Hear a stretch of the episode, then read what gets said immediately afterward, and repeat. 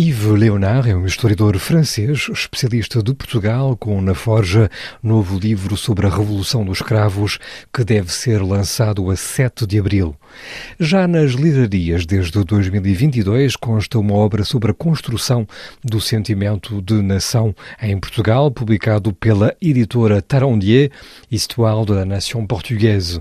Este professor da Universidade de Rouen, Normandia, e do Instituto de Estudos Políticos de Paris, começa por nos revelar como surgiu a sua ligação a Portugal. É uma antiga história, desde meus 20 anos. A primeira vez que foi em Portugal, em Lisboa, foi uma descoberta, iluminação. Foi imediata, foi instantânea e o senhor e, chegou a morar lá quase imediata. É uma descoberta, uma revelação. Tem mantido esse contacto ao longo dos anos, já escreveu muito sobre Sim. Portugal e agora estamos aqui para falar de Histoire de la Nation Portuguesa, eh, publicado em 2022 hum. na editora Talendier. Hum. E, nomeadamente, vamos então falar da construção do sentimento de nacionalidade em Portugal. Há muitos mitos que fundam as várias nações. Vamos aqui então entrar no caso da nação portuguesa. Diz-se que é um dos mais velhos Estados europeus, com fronteiras inalteradas praticamente desde o século XIII. É mesmo assim? Sim, claramente. Acho que a grande dificuldade sobre o, assunto é de não confundir a nação e o Estado. Isto é que o Estado português é muito antigo, desde o século XII, século XIII, com fronteiras, com soberania, claro, é verdade. Mas é difícil de falar de uma nação portuguesa desde o século XII ou XIII porque a nação, com uma definição moderna, é diferente, muito diferente do Estado. E então vai uh, simplificando ao longo do livro, nomeadamente nos vários mitos fundadores. Viriato, por exemplo, o chefe dos lusitanos, um dos mitos fundadores da nação portuguesa, ele também é celebrado em áreas da Extremadura espanhola. Aliás, a Lusitânia incluía também áreas da atual Espanha, não é? Exatamente.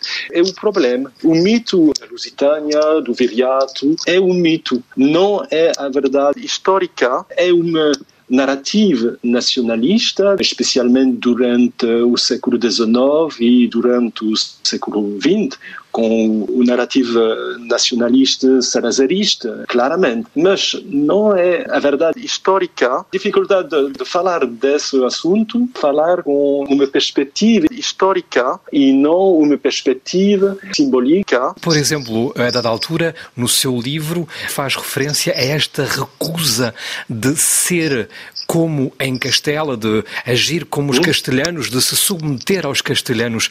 Esse também pode ter sido porventura, uma razão que levou à constituição, à fundação de um sentimento nacional português em oposição a Castela, não é? Sim e não. Sim, é importante para compreender a construção da soberania portuguesa, do Estado português claramente. Mas é diferente. Acho que o sentimento nacional não é claro no século XV eh, ou XVI, nomeadamente com a história da restauração no fim da União Ibérica. Em 1640? Uh, é, sim, não é um sentimento nacional moderno, é uma rivalidade entre os reis, é uma rivalidade peninsular, obviamente, mas acho que não existe a este momento um sentimento nacional. O sentimento nacional é mais tarde, no fim do século XVIII, claramente no século XIX, mas antes não existe um sentimento nacional português, é mesmo em França e Grã-Bretanha. Precisamente, século XIX, bloqueio continental de Napoleão de 1806 hum? vai precipitar as três invasões napoleónicas. A corte vai para o Brasil Brasil, cita este episódio como sendo capital, precisamente para a construção desse sentimento de nação. E talvez muito mais importante do que este ainda, o ultimato inglês de 1890 e a recusa de Londres do projeto de mapa cor-de-rosa de Portugal para unir Moçambique a Angola. Esses foram dois momentos, a seu ver, capitais. Talvez ainda mais o ultimato inglês, porque os ingleses eram os tradicionais aliados de há muitos séculos esta parte, não é? Sim, claramente. O início do século XIX é muito importante, porque temos uma guerra contra os franceses, as invasões francesas, e uh, o apoio da Grã-Bretanha, o velho aliado.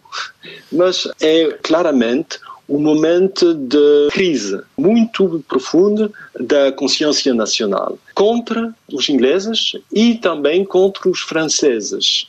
E depois temos a perto do Brasil, a independência do Brasil. É uma sequência, sim, é um, um, traumatismo muito profundo para a nação portuguesa. Depois temos, no fim do século XIX, a crise do ultimato, uma perda da ideia de uma certa grandeza portuguesa, com o mito de Mapa Cor-de-Rosa, uma nação em armas, e depois, durante o século XX, a vontade de ficar um grande país com possessões como o Império Colonial e o mapa cor-de-rosa.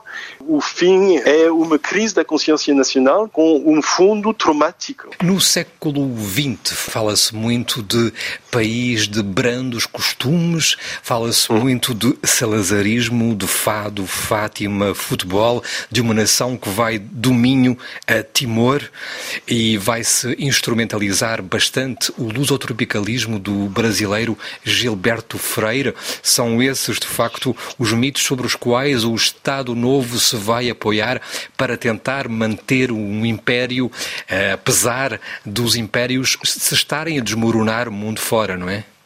Sim, claramente. A narrativa salazarista é uma construção do mito da história portuguesa com a centralidade do império. Isto é, a ideia de Salazar e eh, do Estado Novo é de pensar Portugal com grande potência, é um grande país. Portugal não é um país pequeno. A carta de propaganda durante os anos 30 é para dizer que Portugal não é o pequeno retângulo europeu, mas Portugal é uma grande nação com o império colonial. A outra ideia de Salazar é de fazer uma narrativa nacionalista com a expansão portuguesa e com a ideia de continuidade histórica entre século XII, a fundação da nação no narrativa salazarista, não é a fundação da nação,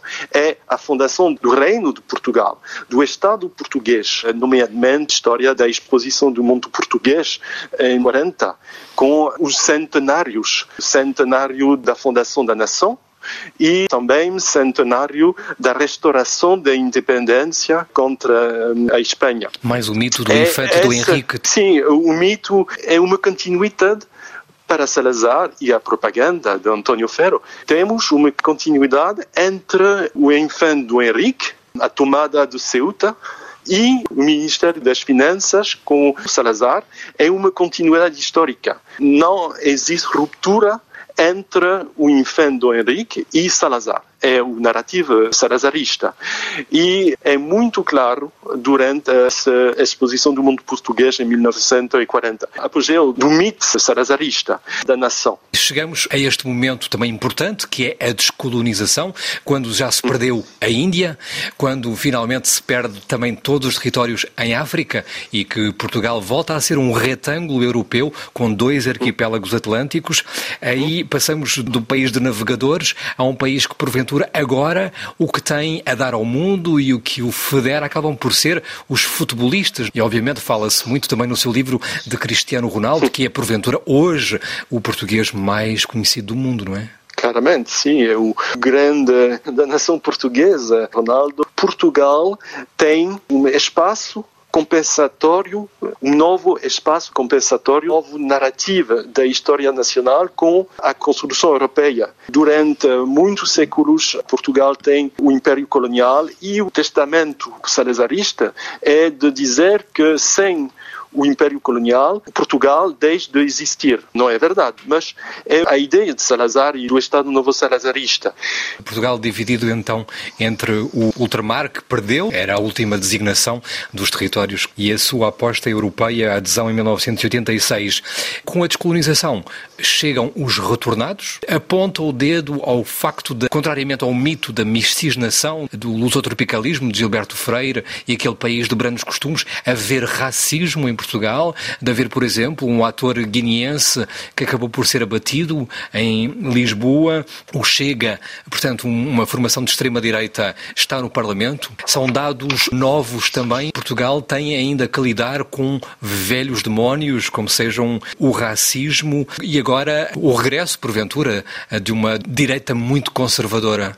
É verdade. A extrema-direita chega. É alimentado por uh, uma narração claramente de inspiração salazarista sobre o esplendor de Portugal, dos portugueses de bem e com um cariz racista, claramente. É um problema em Portugal muito importante, mas é o mesmo na Itália, nos Estados Unidos. O modelo de Ventura é claramente Salvini, Trump, Bolsonaro. Estamos a falar e, do líder do Chega, Ventura. Sim, sim, sim, Ventura. A natureza desse discurso com inspiração salazarista. Durante muito tempo quis-se recusar que houvesse problemas de racismo em Portugal. Também há xenofobia em relação aos estrangeiros. É uma herança do discurso lusotropicalista. Porque a colonização portuguesa não foi menos brutal do que Sim, as outras? Não.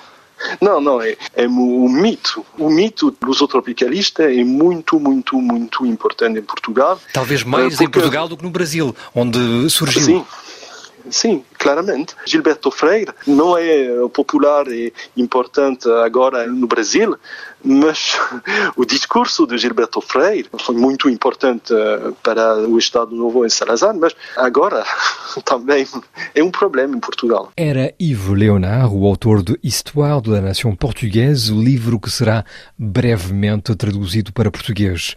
Este historiador francês, que lançará já em abril, Sous les œillets la Révolution, le 25 avril 1974, au Portugal, na editora Chandaigne, sob os cravos A O 25 de abril de 1974, em Portugal, em tradução livre.